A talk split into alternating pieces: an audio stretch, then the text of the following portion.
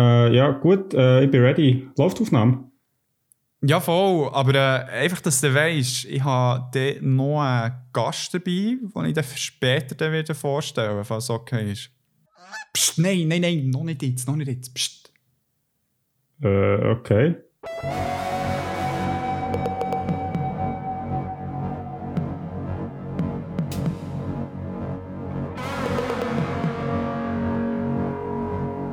Hallo und herzlich willkommen zu Beyond Format, schon mit einem Thema in verschiedenen Formaten. Mein Name ist André Amsu und gegenüber von mir im Internet hockt der Christoph Kolibri. Piep, piep, pieps. Tweet, tweet.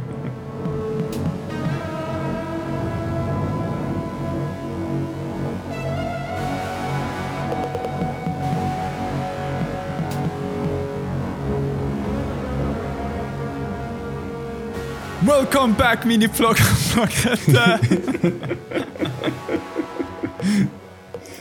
Wir sind wieder zurück für ein. Ähm, wie viel? Warte schon, wie viele Folgen haben wir jetzt schon? Das ist die 15. Die 15. Folge. Wir sind wieder zurück. Und ich wollte auch mal die Leute persönlich ansprechen, die regelmäßige HörerInnen sind vom Vlogcast.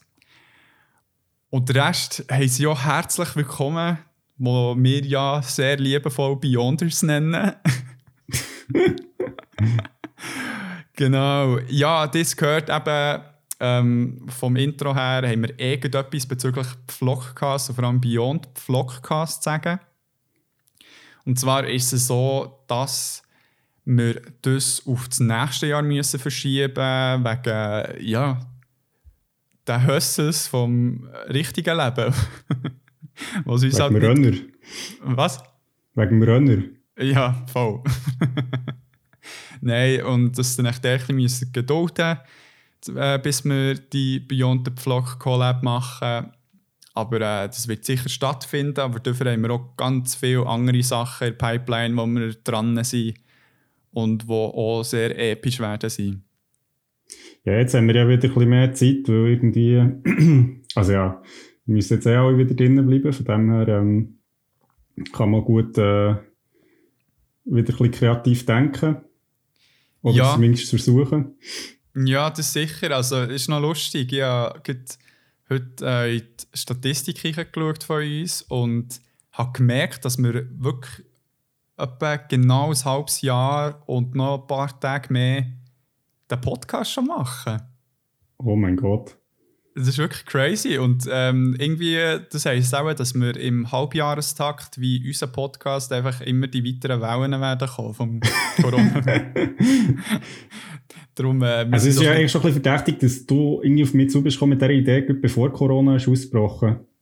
Ja, äh, vielleicht. Ja, no okay. comment. Nein, pst, okay. das muss ich, muss ich löschen. Aber es ist ja schon so, also das hat sich ergeben jetzt aus den Daten, die wir auch haben, ähm, von, von Statistik, dass je mehr Leute es hören, desto, desto weniger ähm, Corona-Fälle gibt es in der Schweiz. Das ja, stimmt. Also das ist in direkter ähm, ähm, Kausalitäten. Ja, genau. Es ist eben nicht, das korreliert nicht nur, sondern es ist wirklich kausal. Ähm, wir ja. haben es auch Mhm. Und äh, von dem her ist natürlich gut, wenn, wenn, wenn ihr weiterhin hört, weil äh, äh, tut ihr euren Part im Kampf gegen Corona. ja, weil der Grund dafür ist ja, wenn man einen Podcast hört, tut man nicht reden und das heisst, man tut all die Bakterien nicht in die Umwelt raus genau. genau. Darum nehmt uns bitte ganz fest ernst hier. Genau. Ja, ähm, Gibt es sonst noch etwas, so, was aktuell wäre in unserer Hemisphäre, in der Welt von Beyond? hey, ähm, du, ich glaube, also ja, mal, wir haben wieder ein paar Ideen. Ähm, wir sind an ein paar Sachen dran, aber ich will jetzt noch gar nicht zu viel rausschreien, weil das ergibt sich jetzt auch das so ein bisschen mit den nächsten Monaten. Ja, aber stimmt. ich denke, wir haben auch sicher nicht das Problem, dass uns Thema ausgehen. Also ich glaube, da sind wir echt gut dran. Ja. Ähm, ja, ich würde sagen, wir steigen doch einfach mal ein ins heutige Thema. Würde ich auch sagen. Um was geht es denn? Komm, erzähl mir. Ja, also, halte ich fest. Okay. Äh, es ist ja wieder Herbst und ja, wer zieht denn dann in den Süden? Ein paar haben es vielleicht gesehen am Himmel. Ähm, wir haben gedacht, wir wollen uns mal mit Vögeln auseinandersetzen. Nicht zu wresteln mit Vögeln, das machen wir vielleicht ein anderes Mal. Ähm, sorry, dann ich müssen bringen. Oh mein Gott. Too obvious gewesen. Es ist too obvious gewesen. Genau, aber back on track. Also, Vögel sind als Tiergruppe immer wieder sehr präsent in vielen Geschichten, wo in der Mythologie eigentlich von quasi allen Regionen der Welt kommen irgendwie Vögel vor. Das ist wirklich recht krass. Okay. Und sie werden ja neben der Flugfähigkeit oft mit Freiheit und Weisheit und Stärke assoziiert und finden sich auch in vielen Wappen von Ländern wieder. Also Adler ist ja sehr zum Beispiel verbreitet, also Mhm. als Nationaltier. Mhm. Ja, und da ist die Frage, was fasziniert uns Menschen so an Vögeln und wie wird die Tierart in verschiedenen Geschichten und Medien dargestellt und gibt es da gewisse Unterschiede? Wie so oft. Genau. und jetzt auch noch schnell ein paar nice Vogelfacts loswerden, Uh. ähm, weil es geht ja immer auch hier um Bildung. Äh, das ist unser nicht zu unterschätzen Sekundärauftrag von diesem Podcast. Genau. Ähm, genau, also Vögel sind im bi- biologischen Sinn definiert durch, dass sie alle einen Schnabel haben, auf Federn, auf Flügel. Ähm, es gibt es auf allen Kontinenten und es gibt mehr als 10.000 verschiedene Arten. Und damit sind Vögel die artenreichste Klasse von Landwirbeltieren, die es überhaupt gibt, also inklusive Säugetiere und wie zum Beispiel Kühe oder Menschen oder so. Also es gibt viel mehr Vögel als Säugetiere. Ah, krass. Also Arten. Zahlen weiß ich nicht, aber Arten auf jeden Fall. Hey, hure gut. Das sind spannende Geschöpfe, hä? Das ist gut, schauen ja, wir jetzt die lernen mal wir sie ein an. bisschen kennen, ja. Ja. Schauen wir die mal an. Definitiv, Mann. Es ist endlich mal Zeit, dass jemand über die Vögel redet. Äh, Vögel. Ach, das hätte jetzt müssen sein. Nein, los. Du hast es ja... Ui, Entschuldigung, jetzt habe ich mein Maul zugehabt. Ähm, du hast uns ja ähm, etwas sehr Schönes mitgenommen. Darum würde ich dir echt das Wort übergeben. Danke, danke. Ja, ich habe ähm, einen dicken Sammelband als erstes Medium dabei. Uh. Mit dem Namen Der Stammbaum der Dux. Also der Dachs. Oder Dachs, genau. Also, ja, jetzt ist eigentlich nur Dachs. Also nein, du sagst nicht Dux, so wenn es auf Deutsch ist. Mo, der Donald Duck, also hallo. Nein, Donald Duck, Mann. Ja, das ist echt, das zeigen so unsere Differenzen. Und das ist wirklich. Nein, aber sorry, das ist ja auch nicht irgendwie ähm, Matthew McConaughey, ähm, Matthias, ähm, keine Ahnung, McConaughey oder ich weiß es nicht. Ja, aber du sagst, also ich sage zum Beispiel, also Cowboy zum Beispiel, ist ja genau Das ist Gleiche. auch, nein, Cowboy. What the fuck, Rico? Was ist los mit dir? Das ist äh, eingedeutscht. Das ist eingedeutscht. N nein, es ist ein englisches Wort, fertig. Ja, ja, okay. Also, ähm, anyway, back on track. Ja. Genau, das ist ein Sammelband ähm, mit 18 Geschichten ähm, aus, aus und um, rund um die Familie Duck. Sagen das jetzt so? Kannst du machen, was So ähm, von Egmont Comic Collection. Das ist ein Verlag aus dem Jahr 2019, also das ist relativ neu. Ähm, Okay. Und die Geschichten sind von verschiedenen Autoren und Zeichnern und stammen von 1956 bis 2016. Also es ist eine recht breite Zeitspanne. Ja. Ähm, und enthalten ein Vorwort und Erläuterung zum Stammbaum von Familie Duck, von Fabian Gross. Ähm, der ist Redakteur, ich sage dann auch noch ein paar Sachen dazu. Ja. Ah, mega cool. Also, wo wirklich ähm, alle dabei sind, die jemals erwähnt sind worden in den Entenhausen-Geschichten. Also, oder der ja, wichtigste. plus ou moins, plus ou moins, genau. Ja, okay. Okay. Ähm, ja, ich weiß jetzt nicht, ob es ein bisschen schwierig zu sagen ist, um was es geht, wenn es so ein Sammelband ist, aber äh, willst du es mal probieren? Ja, genau. Also es ist natürlich nicht ähm, jetzt eine durchgehende Geschichte, die in diesem Sammelband erzählt wird, sondern es sind eben wirklich 18 einzelne Geschichten, die so also ja, wie halt die Geschichte üblich so ein bisschen aus Entenhausen, also die, die es kennen, die irgendwie mal lustige Taschenbücher gelesen oder so Mickey Mouse Heftchen oder so, ähm, die sind ja immer abgeschlossene Geschichten eigentlich in sich. Mhm. Und sie hat 18 Geschichten versammelt. Und die sind aber in vier Kapitel eingeteilt und die Kapitel bauen wie aufeinander auf, also zeitlich. Also das erste Kapitel zeigt Geschichten von der Vorfahren von Familie Duck, also so bis in die Steinzeit zurückgehen. Ja. Ähm, das zweite Kapitel geht um Geschichte von, vom Clan von den McDucks, also vom Dagobert ihrer Familie, die kommen ja aus Schottland, ähm, ja. die, die es kennen. Und ähm, das dritte Kapitel befasst sich dann mit den verschiedenen Vätern von Donald, also so seine ähm, Vetter, das, das muss ich schnell sagen. Cousin. Cousin. Mama. Schon, gell? Ja. Ähm, und das vierte Kapitel beschäftigt sich so mit der Generation von Tick, Trick und Truck, also von so der Gen jüngsten Generation quasi aus dieser Familie. Ja. Genau. Und eigentlich das Verbindende von diesen Geschichten wird im Vorwort, das habe ich eben vorhin schon schnell erwähnt, von Fabian Gross erklärt. Er ist Hauptredakteur von der Disney-Alben bei, bei Egmont Comic Collection. Mhm. Ähm, und er geht eigentlich näher auf die Geschichte der Familie von Donald ein. Ja. Ähm, also darum, der kommt auch der Name her vom, vom Sammelband, der Stammbaum. Genau. Und Donald ist ja 1934 zum ersten Mal in einem Animationsfilm von Disney auftaucht. Mhm. Und er erzählt dann so ein bisschen in dem Vorwort, wie er nach und nach wie eine Familie hat bekommen. Also zuerst die drei Neffen, der Trick, Trick und der Truck. Ja. Und dann immer weiter eigentlich, das ist entwickelt worden. Und ähm, in dem Vorwort geht der sehr stark auf die Schaffen von Karl Barks und von Don Rosa ein. Das sind so zwei von den bekanntesten Autoren und auch Zeichner, die sich eigentlich mit der ganzen Familie von der Dukes quasi auseinandergesetzt und auch viel von Entenhausen, also dort, wo sie wohnen, mhm. ähm, geschaffen haben. Mhm. Und was dort noch interessant ist, ist, dass der Karl Barks wirklich sehr viel ähm, wie entwickelt hat, also die ganze Umgebung, mit, wo sie wohnen, also Entenhausen und, und so die Geschichte, er ist auch der, wo der, ähm, der Dagobert als Figur hat quasi erfunden. Ja. Ähm, und der Don Rosa ist eigentlich so ein bisschen wie ein Schüler von ihm, der auf dem Werk hat aufgebaut, also wo der Karl Barks geschaffen und auch mit sehr viel Respekt und Detailverliebtheit hat die Sachen wie hat fortgeführt ja. Ähm, was noch interessant ist, ist, dass beide sowohl Autoren wie auch Zeichner waren. Also sie haben ihre eigenen Geschichten geschrieben, aber auch gezeichnet.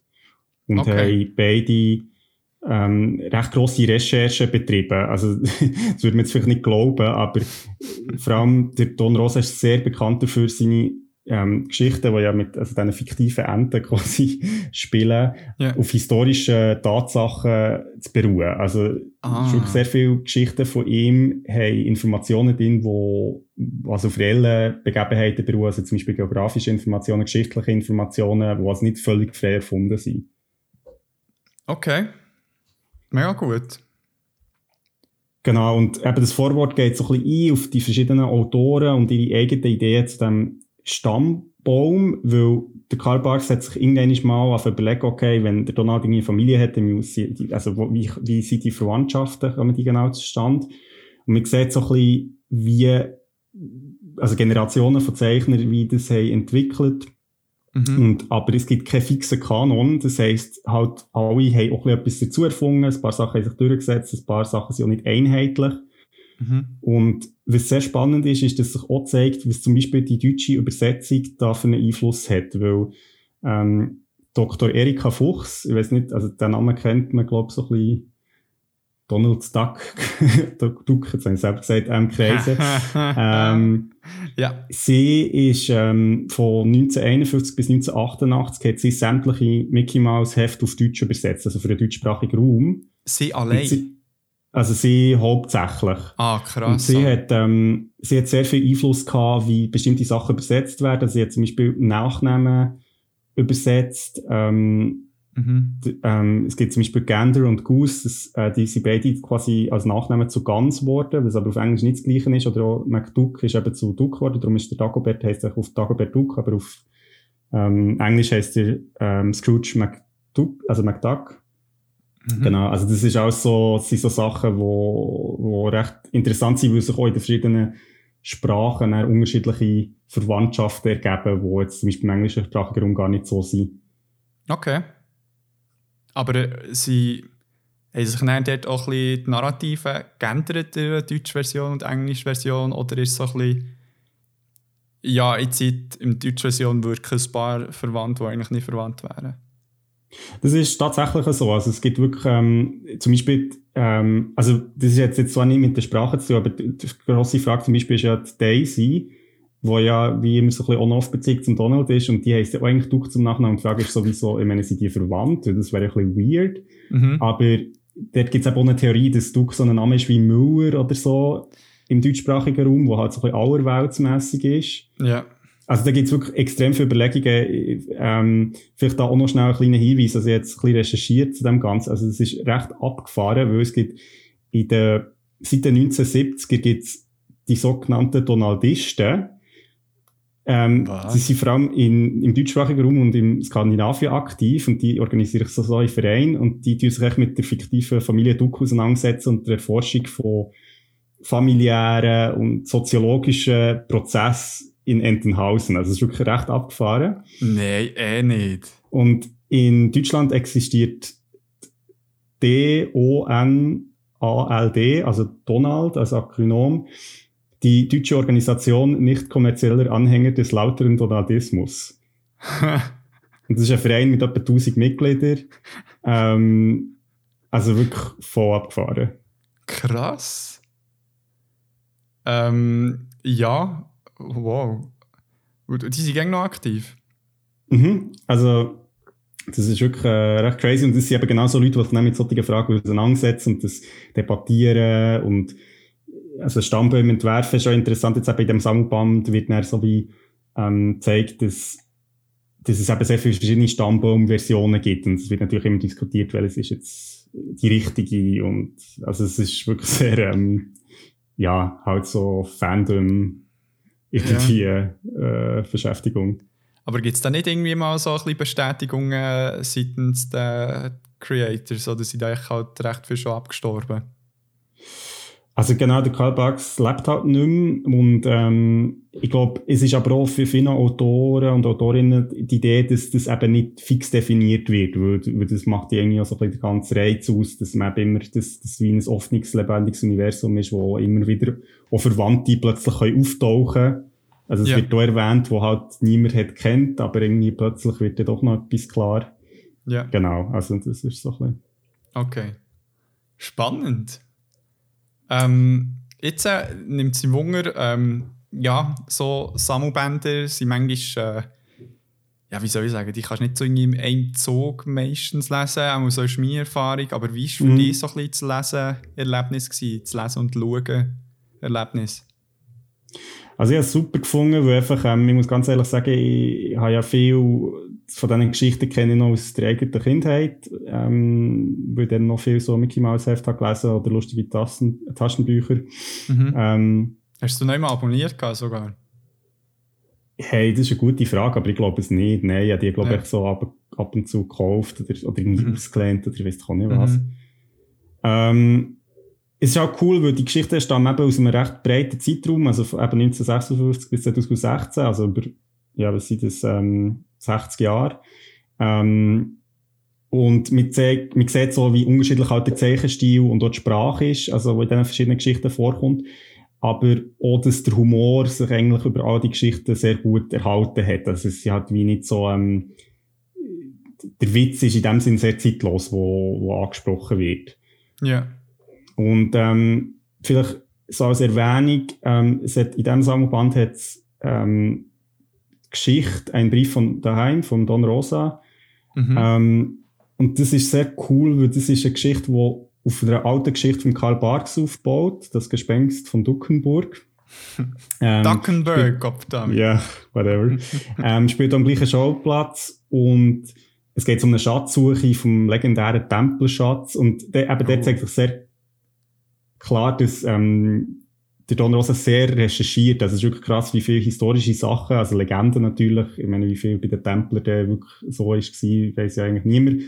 Ja. Aber er hat es wirklich sehr aufgeladen mit so Details und macht aber auch nochmal so äh, schönen Link zu eben dieser Vorgängergeschichte vom, vom Karl Barks.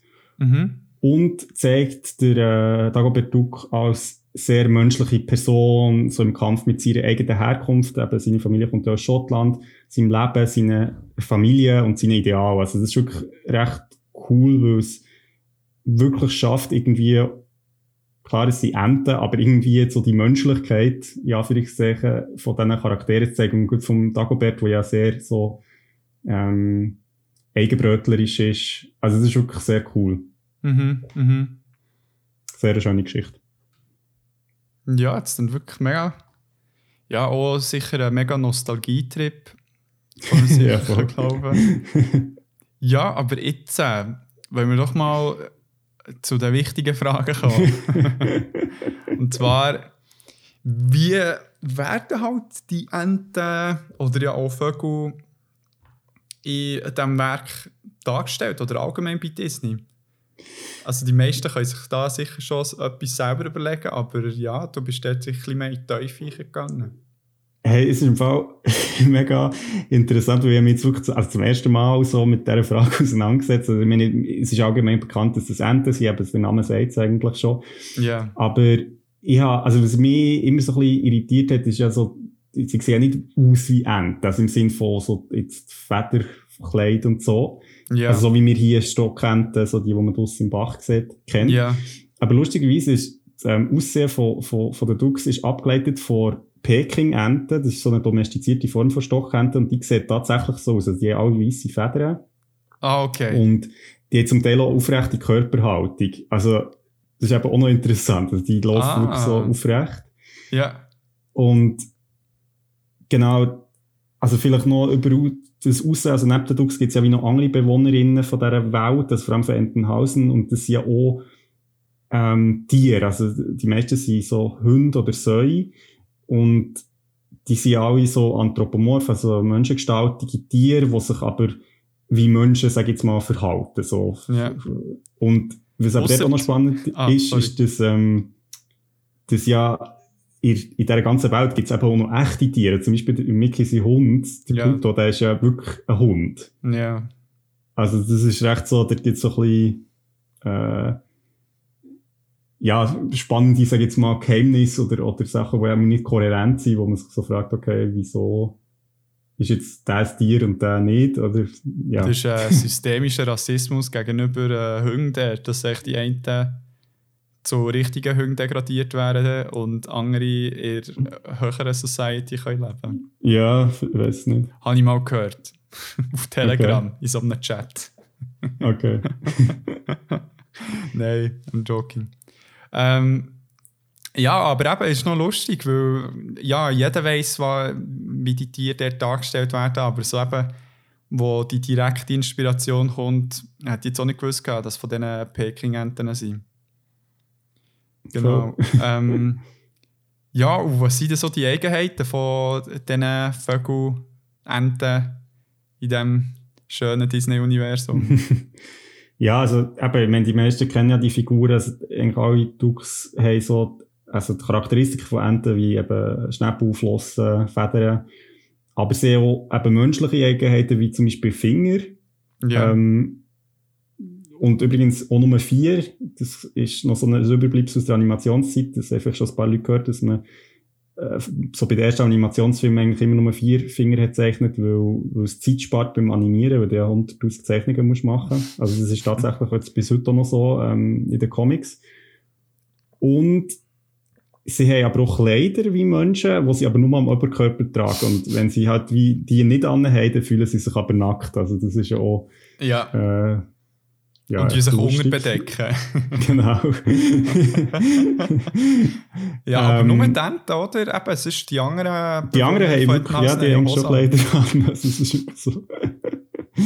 ähm, ja, genau. Und, und also sie können aber auch nicht fliegen. Ja, Und ähm, schwimmen aber auch, und schwimmen auch nicht wie normale Enten jetzt mit dem Körper über Wasser, sondern schwimmen wirklich wie Menschen, also im Sinne von mit den Ja. Armen. das ist sehr interessant, ja. ähm, ja, aber es ist schon noch lustig. Es ist wirklich das Pack Nudisten, die Hurenenten. Also, aber so Ja, komisch das ist so halb, zumindest. unterhalb. Also, Ja. Äh, Below the Belt Nudist. Gut. Ja, ähm. Was ist dir sonst noch aufgefallen? Ähm, ja, also was ich recht cool gefunden habe, ich den Sammelband wieder gelesen, oder also wieder gelesen, einfach die Geschichte wieder gelesen. Ja. Ähm, es zeigt sich, obwohl die Geschichte eben aus 60 Jahren, also zum Teil 60 Jahre auseinander sind oder von verschiedenen Zeichnern ähm, sind, und also ich sage hier übrigens fast immer extra Zeichner und Autoren, weil es ist wirklich so, es sind sehr viele Männer, also es hat fast keine, also jetzt in diesen Geschichten zumindest. Hat es ähm, niemand. Also mittlerweile ist es vielleicht anders, aber jetzt von diesen Geschichten, die da versammelt sind, Ah, ist es okay. sehr männerlastig. Ja, ist gut. Ähm, genau, es zeigt sich eine recht grosse Kohärenz vom generellen Aussehen der Charaktere, also auch wenn es verschieden bezeichnet ist worden und auch was ihre Eigenheiten und Fähigkeiten betrifft. Also ähm, eigentlich so die Grundzüge werden immer übernommen, das sind eigentlich immer die gleichen und nur so leicht abgeändert. Mhm. Und es wird eigentlich mehr so ein bisschen eben mal noch ein neues Familienmitglied vorgestellt oder es geht so ein bisschen in andere Richtungen. Und das ist eigentlich schon noch recht cool, weil es halt wie so ein Expanded Universe ist, wie man es vielleicht auch von Star Wars kennt oder anderen Bereichen, wo halt jeder Autor und jeder Zeichner oder Zeichnerin Sachen kann dazu denken, ohne aber jetzt irgendwie das ganze Grosse zu hinterfragen. Das ist echt cool. Und ich glaube, da ist wirklich auch sehr, irgendwie merkt man, dass sehr viel Respekt auch vorhanden ist jetzt von den verschiedenen Leute, die an dem mitschaffen, dass sie halt wie versuchen, irgendwie das, was da ist, zu wahren, aber halt auf dem irgendwie aufzubauen. Ja, ja. Ähm, ja, und sonst, ich meine, es ist ja noch lustig, dass, ähm, eben, es geht ja um Tiere in dem Sinn, und es ist alles so ein bisschen übertrieben, halt so ein bisschen cartoonhaft, aber es ist schon noch interessant, wie eben jetzt zum Beispiel der Don Rosa vor allem eben so Sachen, Vorbilder aus der realen Welt auch nimmt und das versucht einzubauen und dadurch man halt so ein bisschen eine fremde, aber nicht zu fremde Welt eintaucht. Also es ist noch lustig, weil es dann gleich nicht so einfach übertrieben ist. Also die Welt dort funktioniert ja nicht grundsätzlich nach anderen Regeln. Aber es Mhm. gibt halt wie Raum für so Erfindungen, die es bei uns nicht gibt oder irgendwelche, ähm, ja, Mhm. Sachen, die vielleicht ein bisschen fantastisch sind. Und was ich einfach, also so ein bisschen als Fazit, ich meine, was ich super finde, ist echt, also die Geschichten, die Geschichten sind kurz, sie sind eigentlich fast immer auch lustig, also ich finde, Mhm. jetzt, ähm, jetzt der Don Rosa hat einen super Humor und also jetzt auch als Erwachsene Ja. finde ich es eigentlich immer noch sehr lesenswert, also echt was, was sehr kurzweilig ist und was noch interessant ist, das habe ich nicht gewusst, aber so im Nachhinein, wo ich es jetzt so erfahre, eben durch den Sammelband, ist mir das ein bisschen klarer geworden. Die Übersetzungen von Erika Fuchs, die eben wirklich sehr lang ähm, die, die deutsche Übersetzung hat gemacht hat sehr viel versteckte Zitate und auch literarische Anspielungen drin, wo man also aus anderen literarischen Werken übernommen sind. Und ähm, Okay. das hat zum Teil auch recht grossen Einfluss, interessanterweise, auf den deutschen Sprachgebrauch allgemein. Also zum Beispiel im Feuilleton von FAZ, also von Frankfurter Allgemeine Zeitung, wird immer wieder, werden immer wieder Zitate aus ähm, Disney, also aus Übersetzungen von ihr verwendet für irgendwelche Überschriften und so. Und ähm, Crazy. sie hat auch sehr stark so ähm, den Gebrauch von so Inflektiv heissen die, das sind so verkürzte Verben, wie zum Beispiel ähm, Grübel oder Denk oder so, wenn irgendwie etwas passiert in einem Comic, dass man das halt wie herschreibt, Ah. weil man es nicht kann, ähm, Mega um es halt so sinnbildlich zu machen. Und Ja. Sie hat das auch ein bisschen erfunden oder mitprägt, dass das überhaupt so verwendet wird. Also das ist echt krass. Mhm, mhm. Also der kulturelle Einfluss von diesen Geschichten ist, glaube ich, echt nicht zu unterschätzen. Nein, sicher nicht. Also, aber auch jetzt in diesem Bereich nicht. Eben, ob jetzt die Erika Fuchs mit diesen Übersetzungen auch mega Einfluss hatte, aber Disney ja allgemein. Also, es ist ja Mm, mm. seit Jahrzehnten, mittlerweile, nein, wie lange gibt es Disney schon? Ja, also seit irgendwie 20er oder so. Also ja, 20, aber gleich ist es schon irgendwie 100 Jahre. Mm. Und es wird immer nur grösser. Also weißt du, es ist irgendwie nicht, dass äh, da irgendwie ein Steam verloren geht. Das ist krass. Und mit den ganzen äh, ja, Käufen von den anderen f- grösseren Firmen oder Brands. Das ist crazy, was das für eine Fabrik ist. Ja, und gleich finde ich es ja irgendwie noch spannend, dass eben jetzt zum Beispiel im deutschsprachigen Raum oder im skandinavischen Raum die Leute dann wie euch ihr eigenes Ding daraus machen. Also es hat ja dann nicht mehr mit Disney als Konzern zu tun, sondern es ist wirklich irgendwie, ähm, das finde ich irgendwie noch sehr cool so zu sehen, dass eben das auch, ähm, dass die Leute so ein bisschen zu ihrem eigenen Ding machen und jetzt nicht zu fest äh, äh, da irgendwie Doktrin oder weißt jetzt zum Beispiel bei, bei Star Wars ist ja recht krass gewesen, wo das nicht so gekauft ist, ja wie gesagt wurde, okay, jetzt, äh, quasi das Expanded Universe, das ist jetzt echt gestrichen, das gibt's nicht mehr. Das ist krass. Also, das ist ja dann sowieso quasi fast bei katholischen Kirchen, also weißt du, wo dann wie gesagt wird, so ist es und äh, Ja, nicht anders. das ist so Äh, komisch, ey. Das ist wirklich noch spannend. Also, ja. Ja. Crazy. Also ich habe, also ja, ich meine, ich bin sowieso grosser so Fan von, ja, ich- von diesen Geschichten irgendwie. Ich Von finde auch so- Ettenhausen und allen. Genau, also ich finde, eben, es ist sehr kurzweilig, es ist auch, und ich finde, es ist durchaus eben immer noch eine Lektüre wert, also und der Humor ist so simpel und zeitlos und bescheuert, also ich finde es super. Also echt fast wie mir. Genau. Ja, und mit diesen Worten würde ich sagen, machen wir den Sprung ins nächste Thema. Oder ins Yes. nächste Medium. Ich habe nämlich einen Film mitgenommen. Und jetzt, bevor ich auf den Titel oder den Titel sage, hey, stellt euch vor, es gibt einen Film, wo Eulen miteinander schlägeln. Und zwar so episch. Man könnte meinen, das gibt es nicht, aber hey, Beyond Format, got your back. Und zwar habe ich den Film geschaut, Legend of the Guardians, The Owls of Gahul. Und das ist ein Film, der im 2010 ist gekommen, also schon eine ganze Dekade zurückliegt. Und das ist ein 3D-computeranimierter Fantasy-Adventure-Film. Die, Ja, es, es wird irgendwie immer wie länger. es wird wirklich immer länger mit diesen ja, Beschreibungen oder wie sollte man sagen, diesen Genres. Also vor allem, Ja. sie hure spezifisch sind auch. Es ist nicht so, ja, es ist ein Kinderanimationsfilm. Nein, es ist ein 3D-computeranimierter Fantasy-Adventure-Film. Meine Lieblingskategorie, wie viele wissen. Ich schaue Und ja nur 3D-computeranimierte Fantasy-Adventure-Filme. Das weißt du, wie so bei Netflix hat, weißt so eine Sparte, wo steht 3D-Computer animierte Fantasy-Adventure-Filme. Und dann kannst du Andere echt dort so durch 3D-computeranimierte Fantasy-Adventure-Filme, die dir könnten gefallen ja.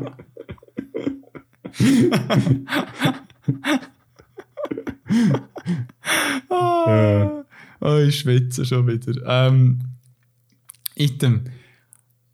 Der Film ist äh, basiert auf der Guardians of Gahul Buchserie, Bücherserie von ähm, Catherine Lasky. Ähm, aber der Film hat. Oh, da muss ich. Coronavirus! Nein, Entschuldigung. Zum Glück bin ich nicht äh, im gleichen Raum wie du. Ja, aber da muss ich einen Schluck Wasser nehmen. Ei, ei, ei. Das ist, weil ich so lachen Auf deiner Lustigkeit. Genau. Die Regie Gott. ist geführt worden von Zack Snyder, den man unter anderem kennt von äh, Filmen wie Man of Steel, Batman wie Superman und auch eben nicht Justice League, sondern da kommt jetzt der Snyder Cut raus. Auf den freue ich mich. Ähm, Ist nicht aber- auch, äh, 300, ist auch von ihm, oder? ja, stimmt, ja. Ja. Darum, also äh, so ein Regisseur, der sehr bekannt ist dafür, wirklich mit äh, visuellen, äh, epischen Sequenzen zu arbeiten. Und es ist aber einer von seinen, nicht einer, sondern es ist sein erster Animationsfilm, gewesen, wo er die, Regie- äh, die Hm, Regie okay. geführt Und die SprecherInnen sind unter anderem die Abby Cornish, der äh, Hugo Weaving, der, der, der Elron, ähm, Jim Sturgis, Emily Barkley, Helen Miller und so weiter. Gewesen. Also es hat äh, ganz viele Leute, die Okay. mitgeschafft haben. Es ist noch lustig, also der Cast ist recht, ähm, also zum Teil britisch, aber auch grösstenteils so ein bisschen Ozeanien, also Australien, Neuseeland Okay. was man an den Dialekt merkt. Das ist auch auch noch eine coole Abwechslung, mal so einen Animationsfilm gesehen, wo sie nicht äh, American English äh, Mhm. reden. Genau. Äh, der Film hat, wie man auch so schön sagt, Mixed Reviews gehabt. Also einerseits ist er gelobt worden für die visuellen Effekte, für die ähm, Sprecherinnen, Performance, aber kritisiert für die Story, dass die anscheinend nicht so gut sei. okay. Habe ich in den Notizen noch geschrieben, ja, no. die Story ist nicht alles. Ähm, okay. Aber, also du willst uns jetzt auch etwas dazu sagen, also was da genau abgeht. Ja, also ich will ein bisschen so die Prämisse erzählen, aber ja, die, die ist eben echt noch recht cool. Mal schauen. Okay. Ja, jetzt ist es so, dass der Film rund um Soren dreht. Das ist eine junge Schleiereule. Mhm. Und ähm, er lebt im Wald Taito. Taito kommt vom latinischen Namen von Schleiereule. Also die, ja. die nennen sich auch Taitos, also die ähm, Schleiereulen. Und in diesem Wald lebt er mit seiner Familie, seinen Eltern, seinem älteren Bruder, der Claude, und seiner jüngeren Schwester, der Elgentine. Und sie, das ist mega lustig, sie haben ne so ein Nest-Nanny, Mrs. P, wo eine blinde Schlange ist. Das ist wirklich mega herzig. okay. Ja. Okay. Die Schleierweiler Schlangen nicht fressen? Ja, eigentlich schon, aber die ist halt chill und sie ist blind und dann ist sie erstmal dort gelandet und hat gedacht, hey, ich kann fahren, wenn der mit zu essen gehen, holen, kann ich auf die Kleinen schauen. Okay. aber es ist wirklich cool herzig, es ist, so, es ist wie ein kleines, also ein altes Grossi, das dann auf sie ähm, schaut. Schlangengrossi. Schlangengrossi, ja. Mrs. P, Mann. MVP. Jetzt, äh, Sorin hat in der Vergangenheit so fest genossen, und das sieht man am Anfang des Films, wenn sein Vater ihm Geschichten von den Legenden von Gahul erzählt. Und das sind eben so mythische Erzählungen von diesen Kriegereulen. Und äh, du mit seiner Schwester immer wieder eben so ein Rollenspiel machen, wo er irgendwie der ein super äh, Krieger ist und sie der Bösewicht und wirklich mega herzig. Und eines Tages ist es eben so, dass Soren und der Claude mit ihrem Vater von Ast zu Ast wie probieren äh, zu gleiten, um zu lernen zu fliegen. Mhm.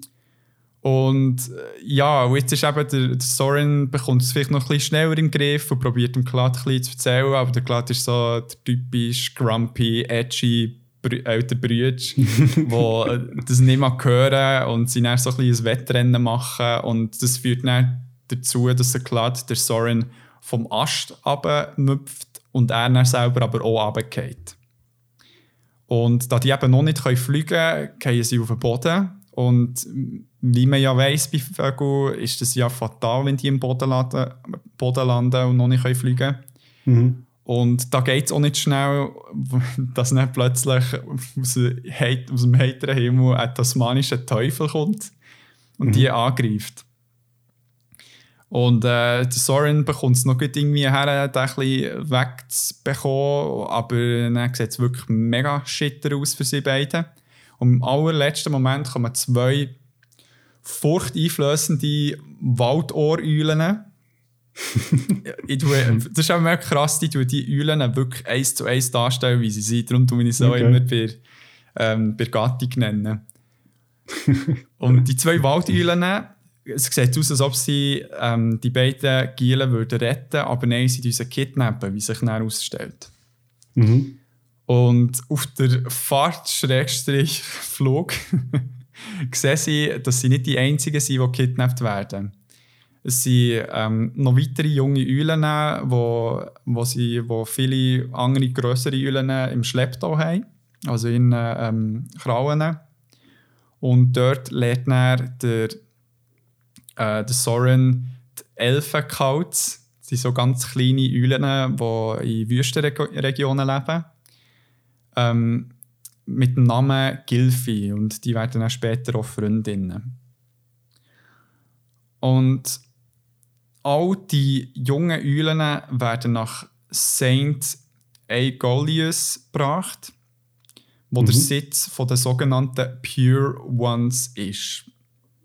Nazi-Salon. okay.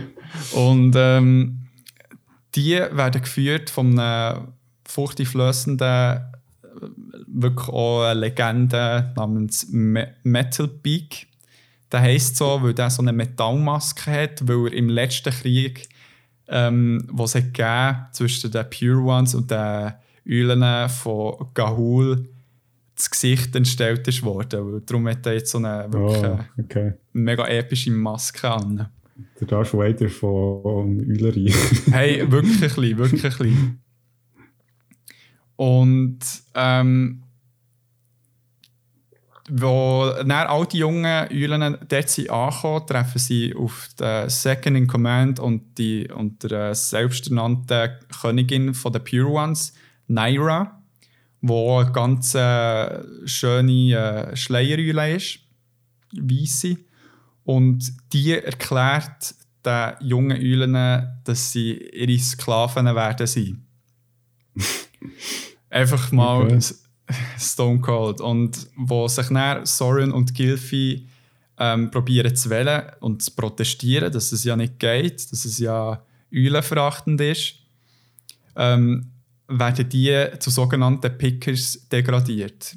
Und die haben die Aufgabe, das, äh, die Gewöll, also ich weiß nicht, wie man es auf Berndeutsch sagt, echt das, wo die Eulen eben wieder rauswürgen, wo dann Mhm. weisst, das ganze Mauskelett drin ist. ja. Also auf Okay. Hochdeutsch sagt Ja. man Gewölle. Und ob es da Das einen wir- deutschen Begriff für das gibt. auch schon, aber machst du dich noch erinnern, das haben wir mal eine Unterstufe, haben wir so einmal auseinandergenommen. Das Bei der- stimmt, ja. Frau K, sage ich jetzt. Nennen wir sie Frau K. War es eine Frau K. Ja, das war mega interessant. Gewesen, weil eben, sie müssen das Gleiche machen wie wir in der Unterstufe. und, und zwar die Gewölle auseinanderpicken, weil die Mäuse-Skelette, die dort drin sind, haben die Chance, dass sie so einen Kristallsplitter drin haben, den sie Flex nennen. Und die gewisse Kraft, die am Ende des Films ein klarer wird. Aber das wird ich jetzt hier nicht verraten. Genau, die müssen sie suchen und die werden gesammelt.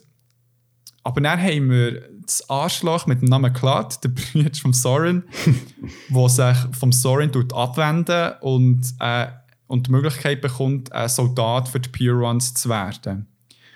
Und dort äh, merkt er, dass Naira mega beeindruckt ist von ihm und seinen Fähigkeiten und dass er wirklich zuerst mal mega Bestätigung bekommt von irgendjemandem. Bla bla bla bla. Also, ah, ich bin so aufgeregt im er ist so edgy, weißt du? So. Aber genau, und jetzt ist es so, dass die Gilfi, die kleine, ähm, die kleine Eule und Soren Glück haben. Weil der Kidnapper von Gilfi mit dem Namen Grimble ähm, outet sich als ähm, Gegner von den Pure Ones, ist zwar dort und macht wie ihre Aufgabe, aber ist schon als kleine Eule mal gefangen genommen worden. Mhm. Und um jetzt denen so ein bisschen ins Bein zu schiessen, diesen Pure Ones, hilft der ähm, Soren und der Gilfi lernen zu fliegen, damit sie dann zu den Wächtern oder zu den Kriegern von Gahul können finden Mhm. und fliegen. Aber jetzt ist eben das Problem, dass die böse Naira davon Wind bekommt und der Grimble sich im letzten Moment opfert und haltet sie äh, und noch zwei andere Eulen so lange fern, dass die beiden jungen Eulen können flüchten und wegfliegen. Und Okay. die zwei eben Eulen haben genau ein Ziel vor Augen, und zwar den grossen ähm, Gahul-Baum zu finden und die mythischen Guardians warnen über einen möglichen Angriff von denen, äh, von den Pure Ones. Und Okay. Hier würde ich jetzt mal einen Stopp machen. Ja, damit ich jetzt nicht ah, den ganzen Film verrate. Heisst Gahul eigentlich irgendetwas? Ähm, das weiß ich nicht, aber sie haben etwas anderes, was sie brauchen. Sie, weil man merkt, dass es äh, Bücher waren, wo es ganz viele so Ausdrücke gibt, wo, wo dann auch irgendwie so einen Hintergrund ähm, wie so einen Hintergrund haben, also von der Bedeutung her. Mhm. Ähm, ja, zum Beispiel heisst, so wie ihre Gottheit, wenn sie irgendwie sagen, oh mein Gott, sagen sie, oh mein Glaukos oder so etwas in dem Sinn. Und Glaukos, wenn ich es richtig ausspreche, ist eben die Eule von Athena, Ah, von okay. griechischer Mythologie. Und das ist dann so wie ihre Gottheit oder eben irgendwie so eine Vor- ähm, oder so eine antike Form von den Eulen. Mhm. Also ja, ich glaube, eine ganze Mythologie dahinter und so weiter, aber im Film selber wird halt nur so wenig drauf eingegangen. Ja. Okay. Genau. Ähm, ja, jetzt, wir haben, also du hast es vorhin angesprochen, eben so, ähm, ist ja von Zack Snyder, wo man ja eben, du hast gesagt, er ist auch sehr ein visueller Regisseur und ähm, Ja. neben der Handlung jetzt, wie, also wie ist das gewesen zum Schauen? Hey, der Film ist wirklich ein visuelles Spektakel. Also auch, obwohl er schon 10 Jahre alt ist, Mhm. kann er easy mit den heutigen Animationsfilmen mithalten. Ja, krass, okay. Weil auch, glaub, wirklich der grosse Fokus war von diesem Film, dass, äh, dass er auch 3D im Kino geschaut wird. Und das Mhm. merkt man mega fest. Und äh, seit ich me- meine neue 4K Apple Box habe, habe ich, also Apple TV Box habe, habe ich wirklich den Film in der geilsten Qualität überhaupt können geniessen Nice. Darum, ähm, es ist mega nice und die Filmsequenzen sind wirklich genial in, Szene, in, äh, in Szenen gesetzt und ähm, er schafft sehr viel mit äh, Slow-Motion-Szenen und wirklich, nur so der so Flugszenen haben mehrmals mega Gänsehaut gegeben. Was wirklich so ultra schön gemacht ist. Und Okay. auch wie die Eulen animiert sind worden. Also ist wirklich auch fantastisch und irgendwie habe ich beim Schauen gemerkt, dass sprechende Eulen mega gut funktioniert, auch wenn sie mega echt aussehen. Wenn man es jetzt mal vergleicht mit der Live-Action-Adaptation von ähm, König der Löwen, wo Okay. ja kritisiert ist worden, dass die Löwen zwar wirklich mega echt sehen und mega schön, aber echt die Mimik gar nicht kann nachgemacht werden, dass es irgendwie ein bisschen nicer aussieht oder irgendwie kann ich es ein bisschen abkaufst, dass jetzt der Löwe traurig ist oder so. Das du dann gar nicht so angesehen. Genau. Und ja, die Prämisse vom Film habe ich wirklich super gefunden und das Potenzial ist nicht mega ausgeschöpft worden, aber trotzdem habe ich den Film mega unterhaltsam gefunden und etwas, äh, ja, es war ein richtiger Augenschmaus. Gewesen. Und hier tue ich noch einen anderen Titel verleihen, und zwar der Beyond Eye Candy Titel. okay. Das heisst, es sind Medien, die einfach wunderschön zum Anschauen sind. Und, aber nur auf das beschränkt sind. Das ist ja mal eine Ansage, würde ich sagen. Also ich, meine, du liegst mir schon seit ein paar Jahren mit dem Film in den Ohren, darum muss ich jetzt wirklich mal schauen. Ja, er ist auf Netflix. Also, also du Okay. hast ja, glaube ich, gar kein Netflix, aber ja, Ja, ich kann es beziehen. beziehen. Musst du es mieten? Nein, ich kenne ja schon Leute, die Netflix haben. So Ja. Zum Beispiel kommst du mal zu mir. Genau. Chips Cola. Also. Ähm, Ja, ähm, jetzt hast du ja eben ein bisschen, also du hast jetzt vorhin gesagt, aber die, die, ähm, die Eulen werden sehr gut animiert oder dargestellt. Ähm, also, das habe ich schon richtig verstanden, oder? Die werden ja sehr lebensecht dargestellt. Ja, mega fest. Also alle Tiere, die vorkommen, das sind eben nicht nur Eulen, es hat auch ähm, Fledermäuse, äh, ich glaube, ja, das ist auch irgendwie Ego, der noch vorkommt und so weiter. Sie sind alle ultra lebensnah dargestellt. Also Mhm. wirklich mega nah an die jährlichsten Bilder, wenn man Eulen googelt. Aber ich weiß nicht, irgendwie eignen sich halt wirklich die Eulen-Gesichter mega für das, ähm, ja, irgendwelche Expressions zu zeigen. Mhm. Darum äh, wirkt es eben nicht mega ja, komisch, wenn die dann äh, mega ihre Gesichter machen oder so. Mhm. Und was dort eben mega schön ist im Film, das sind wirklich bei den Eulen mega genau haben geschaut, dass sie eben spezifische Arten haben oder Gattungen. Ich weiß jetzt nicht, das Mhm. Bio ist nicht mehr on point.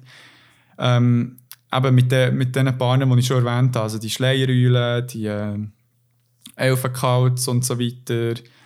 Und das ist mega lustig. Heute habe ich eben noch halt, ähm, vom Englischen auf das Deutsche weil die Eulen übersetzen, habe noch ein bisschen auf Wikipedia geschaut und dann, du kennst dann wirklich die Figuren von den Filmen, also anhand von den Wikipedia-Bilder von diesen Eulen. Das ist wirklich mega schön gemacht und sie haben wirklich ganz viele verschiedene Arten genommen. Und es ist nicht nur wie das Visuelle, wenn man das Standbild anschaut, sondern ich bin jetzt nicht ein Eulen-Experte. Also mal mittlerweile schon jetzt, aber für mich hat auch während dem Schauen Sinn gemacht, wie sich die Eulen auch bewegen. Also dass irgendwie ähm, eine grössere Eule ein schwerfällig ist, ein bisschen langsamere äh, Flügelschläge macht, aber so eine kleine Eule halt mehr muss flattern und ein bisschen Mhm. dynamischer ist. Oder ja, es, es gibt irgendwie auch so ähm, die eine Eule, die hure zappelig ist und so weiter. Und das wirkt alles mega echt auch. Und äh, wo auch noch ganz viel Details sicher geflossen ist in die Fluganimation, die sie eingebaut haben. Also, dass wie auch die dort Bewegungen mega natürlich wirken und vor allem eben, weil sie mit ganz vielen Slow-Mo-Shots arbeiten, sie wirklich, äh, wie soll ich sagen, so, es wirkt mega dynamisch und wirklich die, man sieht so die einzelnen Federn, wie sie im Mhm. Wind reagieren. Hey, du glaubst, es hat so schöne Szenen. Das ist so schön, wirklich. Wie du so in Zeitlupe durch so, eine, durch so ein äh, Gewitter wie geht und es entstehen, so wie so Jetstreams im, im Regen selber, also so wie Röhren, wo, wo es so durch den Wind geht, durchzufliegen und im Hintergrund siehst du so wie in Zeitlupe ein Blitz entsteht, also einschlägt. Ist wirklich so verdammt schön. Und die einzelnen ähm, Tropfen, die Perlen, wie sie an, an den Federn wie abperlen. Oh, das ist wirklich, also es bin, verdient den Beyond Eye Candy Award. Also das ist wirklich crazy. Okay. Also du schaffst es sicher sehr gut, Leute irgendwie, die das hören, irgendwie neugierig zu machen auf jeden Fall. Ja, also eben immerhin mal bei YouTube abchecken, aber es wird dem nicht gerecht. Es muss schon so ein, okay, ein grosser Bildschirm sein. Ja. Alright.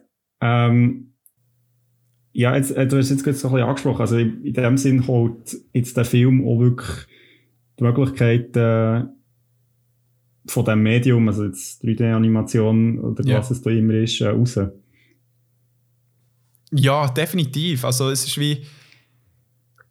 Ähm, ich war überrascht. Gewesen. Ich habe mir vorgestellt, weil den Film habe ich schon ein paar Mal gesehen in der Vergangenheit. Und jetzt seit langem mal wieder. Und ich gedacht, ja, mit so den heutigen Animationsfilmen kann man das schon nicht mithalten. Also ich meine, zum Beispiel Coco ist ja Mhm. krass animiert. Also weißt so von den Details her, von Haut und so weiter.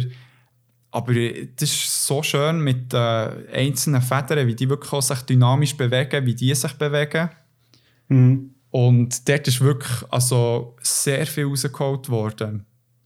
Also wirklich auch, mit, wie sie mit den Lichtern arbeiten, mit den Stimmungen. ist wirklich tipptopp.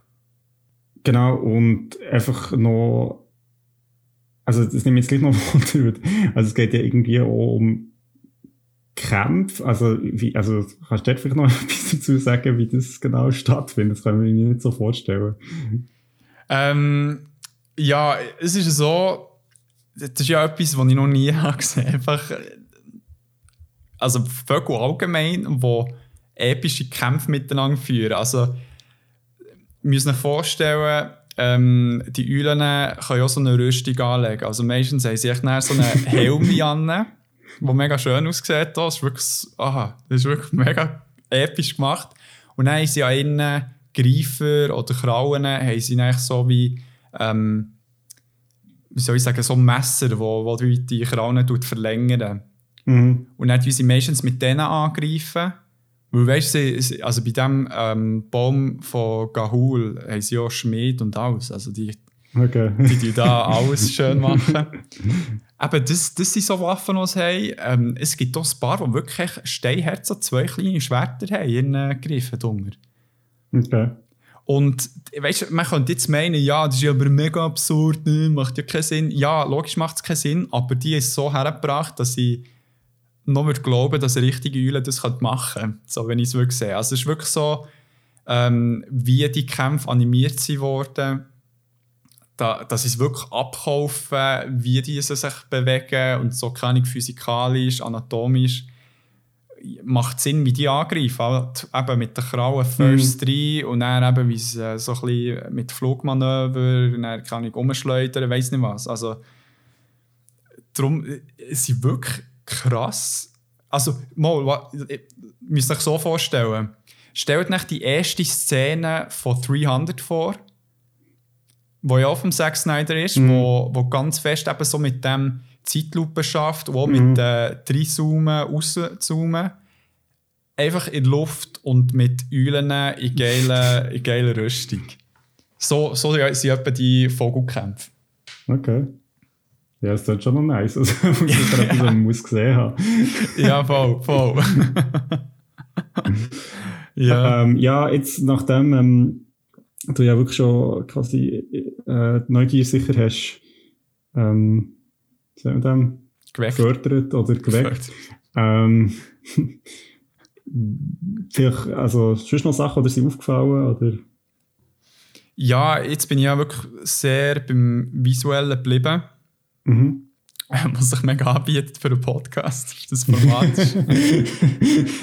Aber ja, alles gegeben, ja, alles gegeben, um das überzubringen.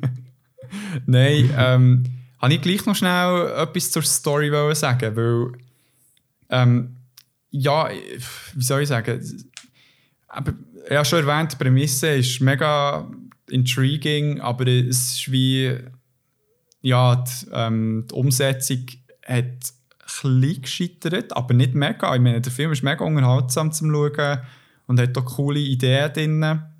mit dieser ganzen Welt und ähm, wo sicher noch viel tiefer wird gehen. Und darum hat jetzt gesagt, es hat nicht viel gefällt, um das Ganze auch ein bisschen kohärenter zu machen. Es hat irgendwie,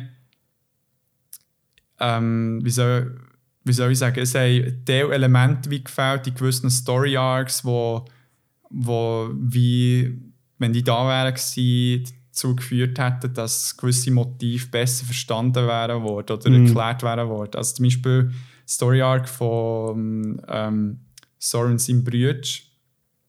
Ähm, der, der, der, der, der, der, Glatt, ja genau.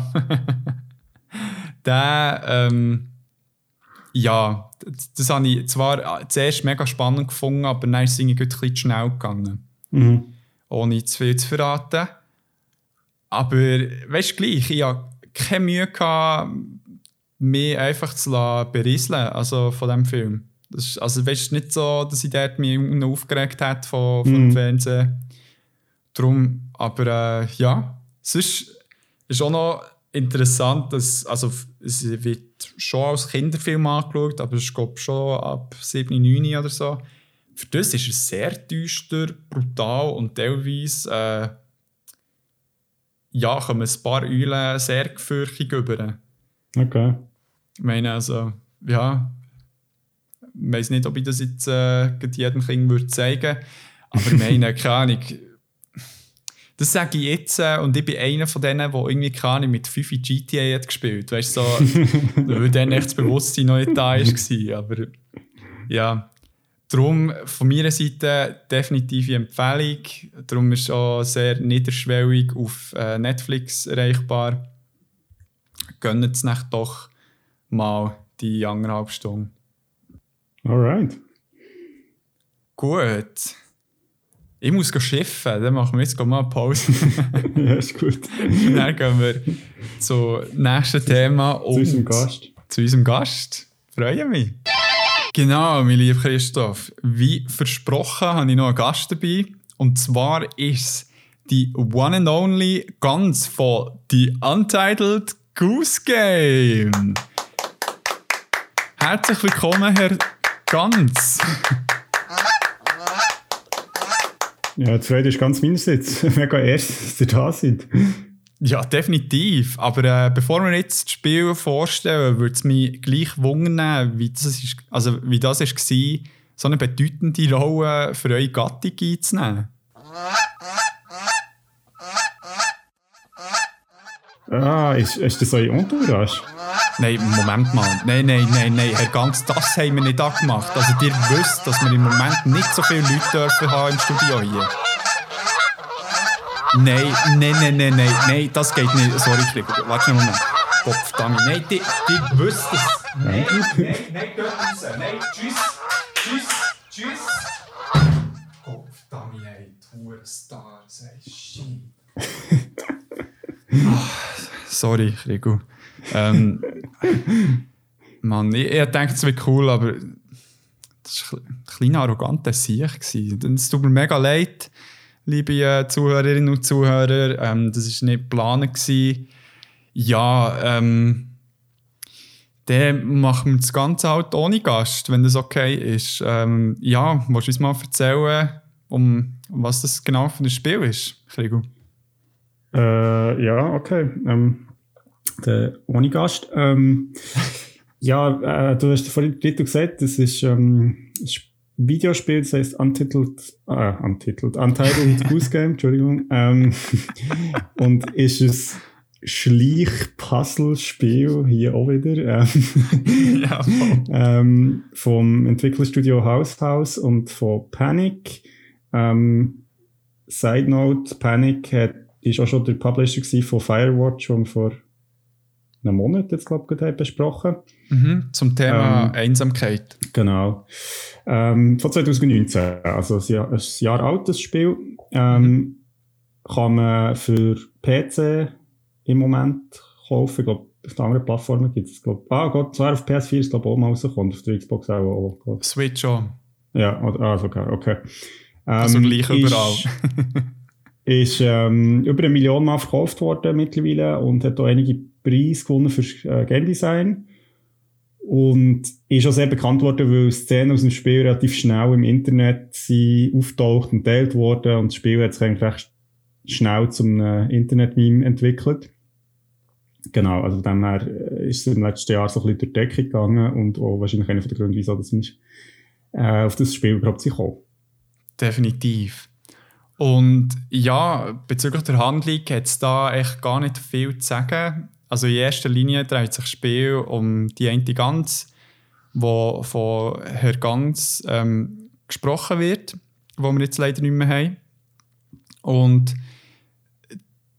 die Gans tut echt Menschen im, im einen Dorf einfach ja, tyrannisieren und ja, nerven echt die ganze Zeit.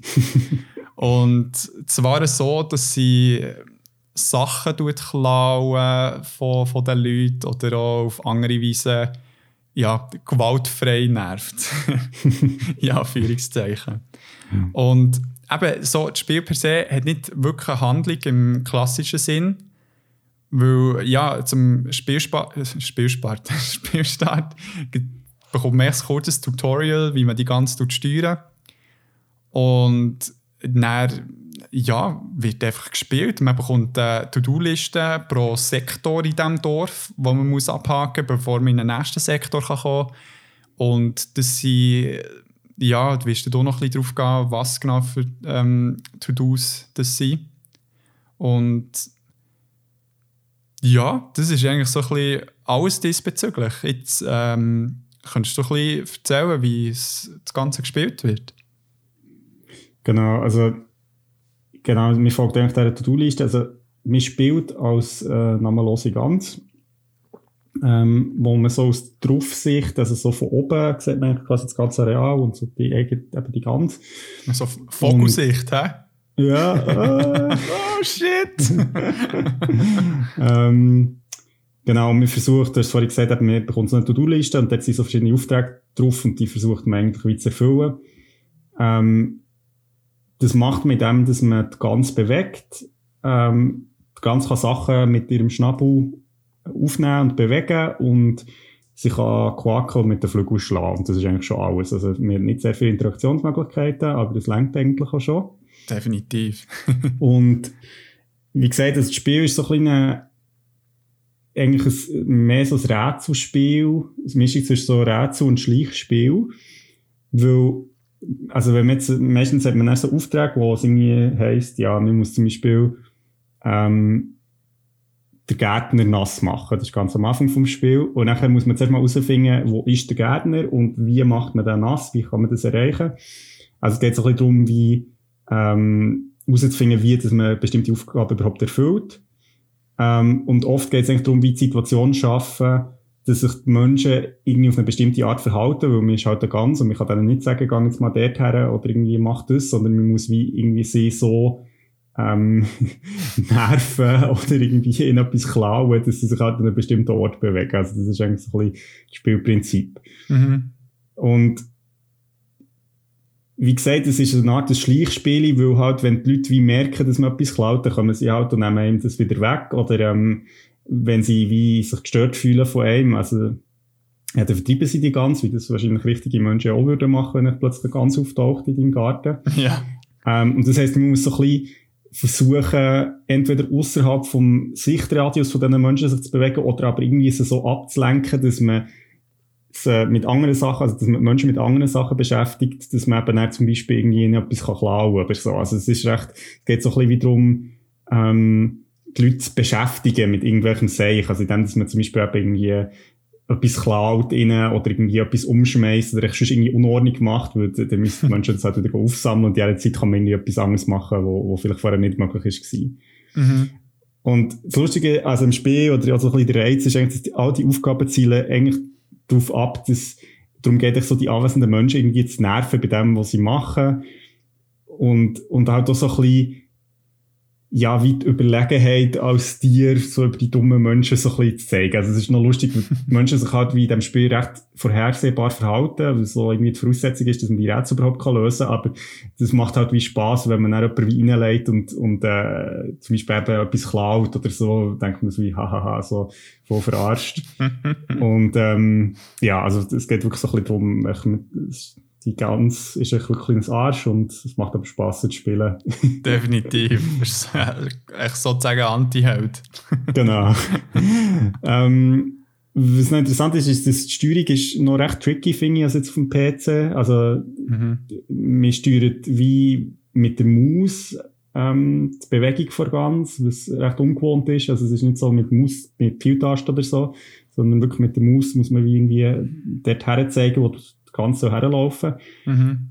Ähm, ich weiß nicht, ob das, also ich nehme an, es ist extra, weil es hat auch so ein bisschen die limitierten Fähigkeiten für ganz besser darstellt. Ich weiß nicht, das, das mhm. ist so. Ja. Ja, voll. Ja, auf ich so, eben, es gibt, zum, also es gibt ein Beispiel für einen To-Do-Auftrag, ähm, den ich mega lustig gefunden habe, ist, der eine Gil dazu zu bringen, dass er eine andere Brille anlegt. Mhm. Und das ist eben der Trainkill, der ähm, ohne Brille nichts sieht. Und der säckelt eben weg, wenn man fährt an quaken, weil er Angst hat vor ganz. Und wenn er umgeht, das schafft man eben nur, wenn man dem seine Schnürsenkel packen und auftun, dann geht er um. Die Brille geht er ab und währenddessen muss man schnell die Brille wegnehmen und ihm eine andere Brille herlegen. und dann nimmt er die, legt sie an To-Do erledigt. Oder irgendwie wirklich so. Ja, so genau, das sind so Sachen. Oder was ich auch, auch bezüglich dem gibt, das habe ich so lustig gefunden. Er spielt so mit einem äh, Spielflugzeug und wenn man das ihm klaut und so beim einen Merit ähm, herstellt, wo eben der Gio echt ja, das Flugzeug wieder nehmen, aber dann kommt äh, die Verkäuferin und sagt so, nein, du zahlst jetzt für das, das war hier. Gewesen. und das ist eben auch eine To-Do-Liste. Ja, bringt der Guild dazu, sein eigenes Flugzeug zu kaufen. es ist eben wirklich so, also ich meine, so die, die, die Shares kann man schon fast nennen, oder also nicht, sie sind wirklich alle sehr harmlos, aber sie sind so wie nervig genug, dass man halt eben irgendwie auch so ein gewisses Überlegen das Gefühl hat, wenn man es eben dann schafft, irgendwie die Leute in die Situationen zu bringen. Und es ist eben irgendwie auch noch lustig, weil man halt ein Tier ist, also der spielt, können die Menschen nicht so böse auf einem sein, weil man ist halt ein Tier und man ist halt so ein bisschen, ja, ich meine, wenn jetzt, wenn man das halt, ich glaube, das Spiel wäre ganz anders, wenn man das jetzt wie als Mensch würde machen, weil dann wäre es so ein bisschen, was ist das für ein Arsch, wo man spielt. Aber ja. wenn es halt ein Tier ist, ist es so wie, okay, weil Tiere sind ja manchmal auch ein bisschen Arschlöcher. Also das ist halt, also die, die ein Haustier haben, kennen das manchmal vielleicht. Ja, ja, voll. Es ist nicht so, dass du ihnen wie jetzt irgendwie eine mega Schuld kannst zusprechen, sondern so, ja, genau das Tier checkt es doch nicht, das will ich auch ja. irgendwie keine Ahnung spielen oder ich denke, das ist etwas zu essen, weiß doch nicht. Darum ist es wirklich eine sehr nice Prämisse von, von diesem Spiel. Ja. Ja, jetzt um wieder zurückzukommen zu unserem heutigen Thema, ist natürlich die Frage, ja, also meine, wie wird die Gans jetzt dargestellt in dem Spiel? Du hast ja vorhin noch ähm, mit unserem Gast vorher, vor der Aufnahme ein bisschen geredet, vielleicht hast du dort auch noch ein paar Insider-Infos. Ähm, ja, also er war dort aber recht rudimentär, gewesen, indem er echt gesagt hat, ja, die Gans wird echt als Gans dargestellt und äh, sieht hier aus wie eine normale Gans. Und dann hat er ganz viel noch ganz, ganz, ganz gesagt.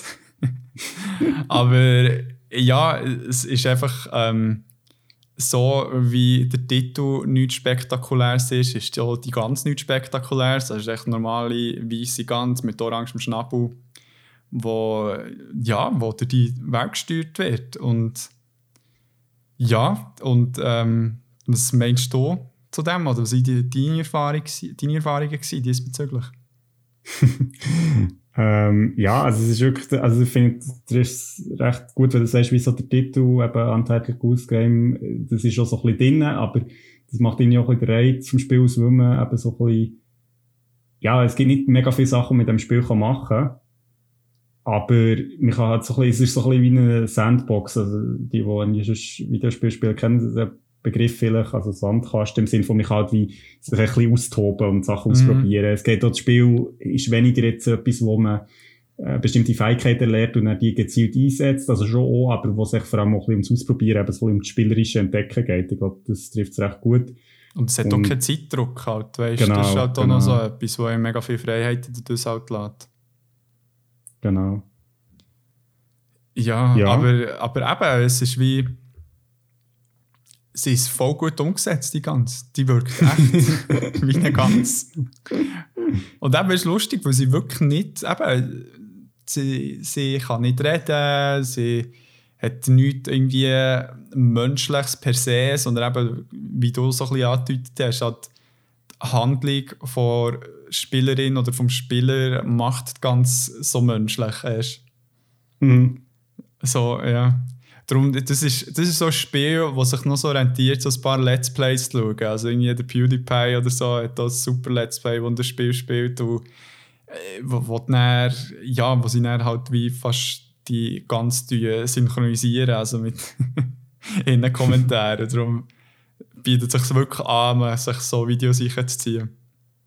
Ja. Wie fühlt sich, oder wie hat sich für dich angefühlt, als die ganze zu spielen? ja, äh, es ist noch toll, äh, die Fantasie mal auszuleben können. Nein, es ist... Äh, es ist, also es ist ja lustig, weil die Aufträge, sie wird ja nicht genau definiert, von wem das die kommen oder so, aber man muss das halt erledigen, um irgendwie vorwärts zu kommen, das Spiel.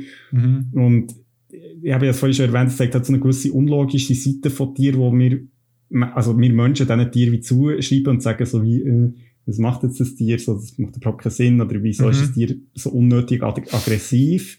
Also ich meine, ich weiß nicht, ob du schon mal real, also reale Gänse bist begegnet, aber die sind ja sehr, also oft sehr, ähm, so, ja, verteidigen halt ihr Territorium und kommen auf einen zu und so, also das, sie haben so, ähm, also diesen die jetzt bin begegnet in meinem Leben.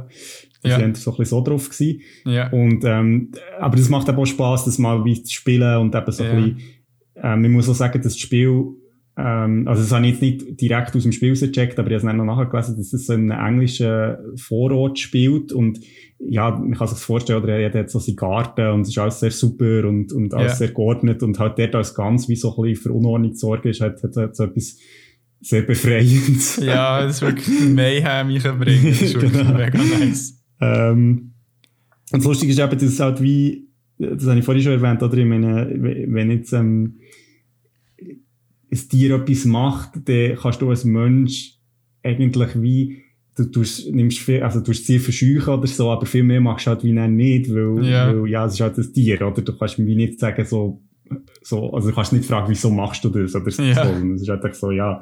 Und, und entsprechend ist schon, ähm, das Spiel funktioniert so ein bisschen auf dieser Ebene. Also das Spiel, muss man sagen, ist komplett nonverbal. Also es wird nie geredet im Spiel. Also die Menschen reden nicht untereinander. Also nicht, zumindest so, dass man es verstehen Aber das ist eben auch das Coole, das, halt, das hat sehr so eine Physical Comedy, also so ein bisschen im Sinn von, ja, so ein bisschen wie die Stummfilm, äh, die alten oder so, die halt sehr so von dem, von dem Slapstick leben, wo ja. nonverbal ist und das, finde ich, bringt das Spiel sehr mit.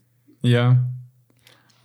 Ja, voll. Aber äh, gehen wir jetzt, also bei dir haben sie jetzt ein bisschen rausgespürt, aber gehen wir jetzt als Beyond Format davon aus, dass eigentlich jedes Tier eine To-Do-Liste bekommt von irgendeiner Entity. Und aus diesem Grund machen sie die random Sachen, die sie zum Teil machen. Aha, ja, das ist So, meine Katze, die eine ist zwei Nacht rumsäckelt, ist es eine To-Do-Liste. So, hey, mach das Rennen in der Wohnung und gewinn. Vielleicht, ja. ja, gehen wir mal davon aus, es wird ganz viel, auch ganz vielen Leuten helfen, die wichtigen Fragen im Leben können zu beantworten. ja, nein, es, es, das Spiel ist eben schon fast ein bisschen meditativ, aber dadurch, dass es nicht so viel, wie soll ich sagen, Input vom Spiel selber mhm. zu, zu, zum Konsument oder Konsumentin kommt. Es ist wirklich so ein bisschen, du generierst so ein bisschen für dich und eben schon mega stimmig mit, äh, ich weiß nicht, ob die ganze Zeit Musik im Hintergrund so ein bisschen läuft oder eben immer, wenn so ganz verwünscht wird, hört man so ein äh, Piano im Hintergrund, wo genau. irgendwie so einen kleinen Riff spielt, so das ist mir, ja, das Piano kann ich nicht so gut nachmachen. ja. Hey, äh, was ist dir sonst noch so ein bisschen aufgefallen? Was findest du noch nennenswert? Ich finde irgendwie, obwohl es relativ reduziert ist, ist es sehr einladend, also vielleicht eben löst so weil es gar nicht so viele Möglichkeiten gibt, jetzt irgendwie etwas zu machen, sondern du musst halt wie, und du musst deine eigene Motivation finden, wieso, dass jetzt die Aufträge erledigst und so, das finde ich noch spannend, also das ist vorhin angesprochen, so meditativ. Ähm, ich glaube, es ist auch so ein bisschen, es ist lustig mal, also wie es ja viele Videospiele bedienen, ist so ein bisschen die, ja, so ein bisschen können auszuleben und eben so ein bisschen äh, Unordnung anzurichten und so. Also ich meine, wer irgendwie schon mal GTA gespielt hat, weiss, äh, also ich meine, das ist einer der grossen Reize in diesem Spiel auch. Das ist halt viel gewalttätiger, aber irgendwie ja. so ein bisschen auszuleben. Ja, es, ja, voll. Ja, und, und es ist halt wie,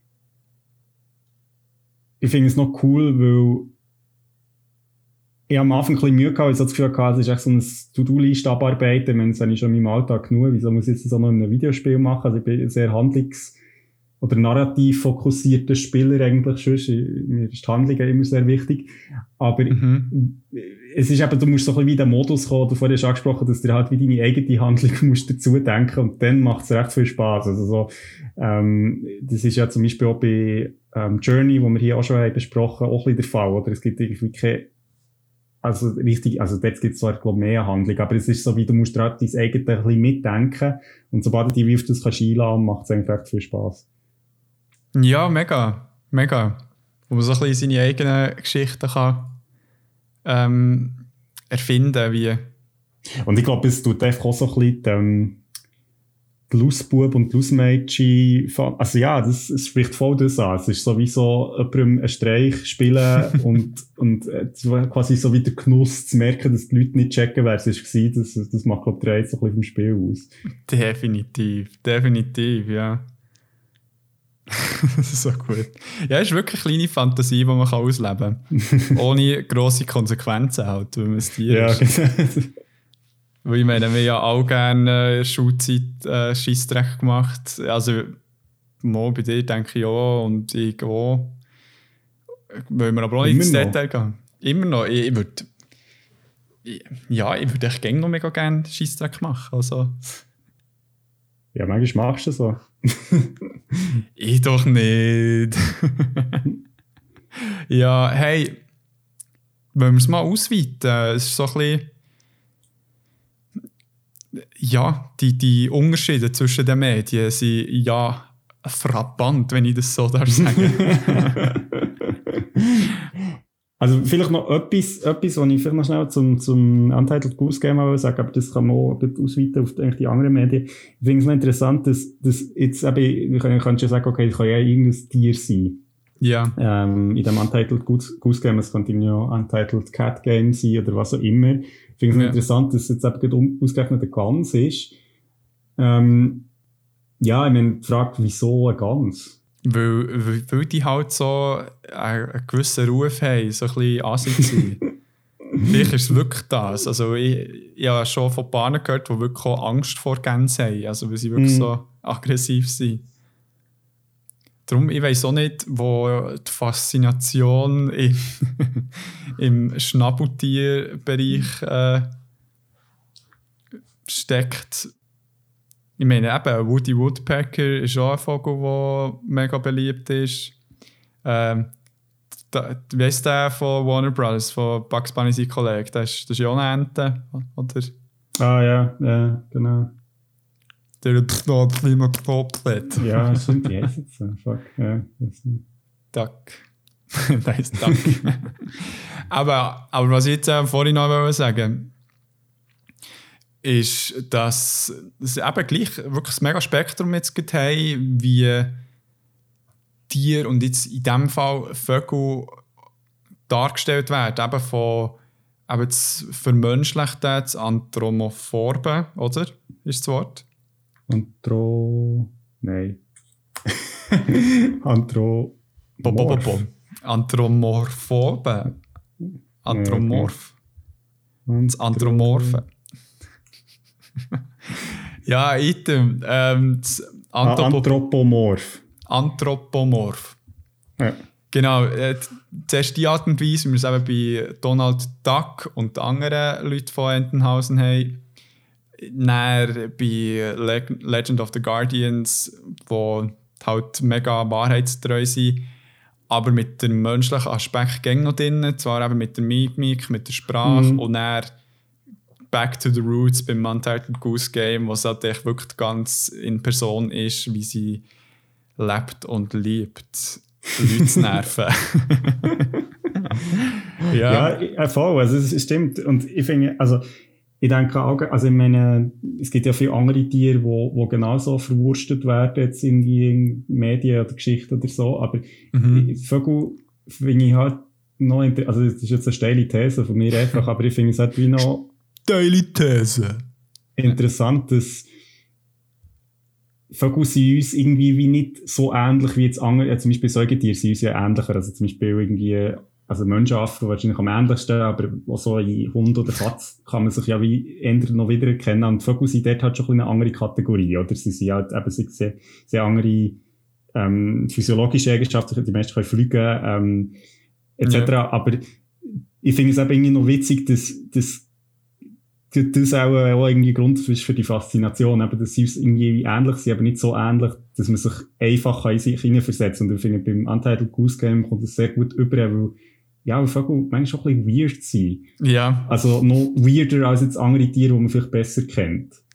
Ja, vor allem, wenn du so in Tierdokus siehst, wie all die verschiedenen Paarungsrituale, oder eben, oder ja, genau, eben genau. Paarungs, ähm, ja, oder eben zum Beispiel das Männchen das Weibchen immer probiert zu überzeugen, dass sie jetzt zusammen die Paare, hey, die, oh, welcher ist glaube ähm, Planet Earth, echt. Äh, die eine Doku, die auf äh, Netflix ist. Ja, kann sein. Wo mit dem David Attenborough, wo der eine Vogel wirklich so eine Performance einlegt. Also, ja. hey, so strubig Tanz, wirklich, das ist krass äh, und eben mit der ganzen Choreo, mit, äh, und eben, das ist natürlich sicher auch etwas Faszinierendes, all die verschiedenen Federmuster, die sie yeah. haben, ist ja etwas mega Schönes und ähm, ja, und ich, ich glaube, so die grösste Faszination an Vögeln ist halt die Assoziation mit dem Fliegen yeah. und dann die Freiheit. Also, was ihr übrigens natürlich in einer anderen Folge von äh, Beyond Format auch könnt nachhören falls noch der Aspekt interessiert. Korrekt, ähm, ich glaube Episode 4. Echt. Ja, Thema Flüge, was das eigentlich genau für eine Bedeutung hat und wieso das so omnipräsent ist. Ja, ja genau. Nein, aber so ja, weil es halt wirklich so ein Urwunsch ist, dass man kann fliegen kann, aber ja, nicht unbedingt mit einem Flugzeug, sondern eben wirklich mal so wie ein Vogel. Also, Mhm. Das ist ja auch das äh, Traum-Subject, das viele haben. Also, dass man plötzlich halt wirklich so mit Schwimmbewegungen kann im Traum fliegen kann. das, wirklich, das habe ich so oft im Fall. Ah ja? Ja. Ja, ich träume meistens so ein bisschen anderes Zeug. Hey, da muss ich dir etwas erzählen. Ich hatte gestern einen huere weirden Traum, gehabt, wo du bist vorgekommen. oh shit. Und eine Sequenz davon hat mich so aus dem Konzept gebracht, dass ich im nächsten, also dass ich heute Morgen bin aufgestanden und wirklich haben müssen lachen. und zwar sind wir mit einer Gruppe von anderen Leuten, die, ich, die auch in meinem Leben sind, die ich aber jetzt nicht erwähne. Und hier links von mir sind in einem Zugabteil gehockt und dann hat die eine Person von Blick zu erzählen. Und du bist dann gesagt, und du hast dann so gesagt, nein, nein, nein, nein, bitte nicht, bitte nicht. Und die Person hat dann irgend, irgendein Lied von ihm, kann ich, mach Musik in der Schweiz, mach Musik. Und du hast so angefangen zu du bist wirklich zusammengebrochen. Du hast so gekühlt, wie ich dich noch nie habe gesehen Das hat mich recht verwirrt. Ja, gut, also ich meine, äh, ähm, das könnte durchaus ein re reales Erlebnis sein. Also, wenn, ich, wenn ich das höre, fange ich auch verrennen. Also vor, äh, vor, vor Frustration natürlich, nicht jetzt unbedingt vor äh, emotionalen Bereichen. ja, eben, aber der, der ist wirklich so, hat es ein bisschen gewirkt nach, einem Post, nach einer posttraumatischen Belastungsstörung. Vom Blick. Vom Blick, ja, irgendetwas ist da passiert. Oh shit.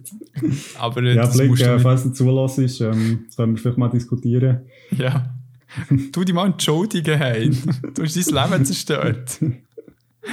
Ah, Gut, es sagt ja mehr über dich aus dem Traum als über mich. Aber ja, aber weißt du, das ist echt auch mal so eine typische. Das ist, das ist auch so etwas. Ist dir so mal aufgefallen, dass, äh, wenn du mega stressigen Alltag hast, dass du dann weniger träumst, aber dann, wenn du mal wieder Ferien hast, dass du dann hoher überkompensierst. Dass du echt wirklich jede Nacht Träume hast, die du dich auch easy kannst erinnern ja, es hat etwas von.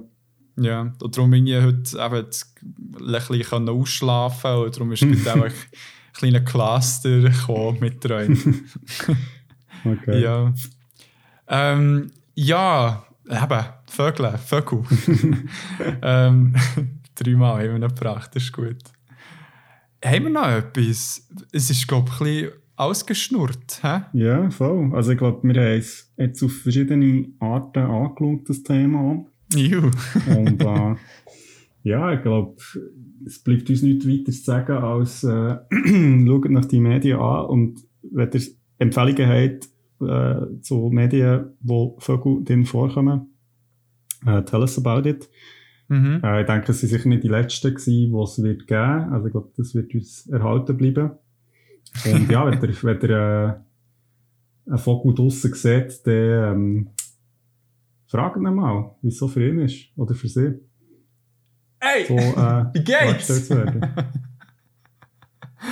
Ja, definitiv. Ähm, Shoutouts an alle Vögel dort draussen.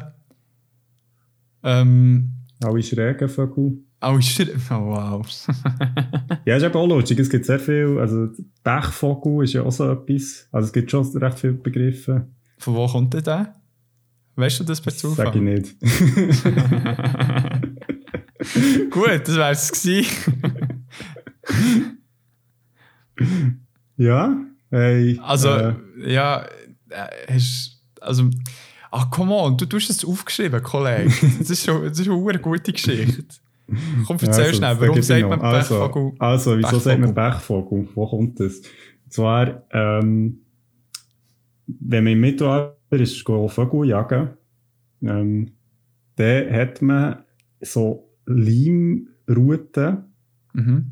ähm, ausgelegt, wo Tiere sind dran kleben geblieben und die Ruten sind mit Pech, also sie ja mit so eben so Leim bestrichen gewesen, und darum hat man die Pechrute genannt und der Vogel, der gefangen ist, ist der Pechvogel gewesen, weil er halt Pech hatte, äh, dort dran hängen zu bleiben und darum ist das dann so übernommen worden, auch für Leute, die kein Glück haben oder ja. The more you know. Ja, jetzt wisst ihr das. Jetzt wisst ihr das. Ja, da habt ihr noch Krigo gesehen, Dropping Some Knowledge und ja, Krigo hat schon ganz viel gesagt. Ähm, empfehlt uns weiter, hören auch anderen Leuten und postet uns auf Social Media mit Hell auf euch. Und falls ihr Interesse habt an Stickers, wir haben so verdammt viele Beyond Format Stickers, äh, wo man draussen kann. Nein, nicht draussen, das ist Vandalismus, das tun wir nicht offiziell unterstützen. Aber ja, falls ihr Interesse habt, könnt ihr uns anschreiben. Weil tendenziell sind es ja Kollegen, die hier uns hören, aber auch wenn es weiter raus ist, können wir gerne noch das Pack per A-Post schicken. A-Post, nur für euch. wir kommen auch vorbei. Ja, ja, und da würden wir auch nichts verlangen. Also, das, das äh, machen wir sehr gerne für euch hier dort draussen. Nein, habt eine geile Woche oder geile zwei Wochen. Äh, Wenn es dann wieder heisst, Beyond Tweet, man. Ciao zusammen. Ciao.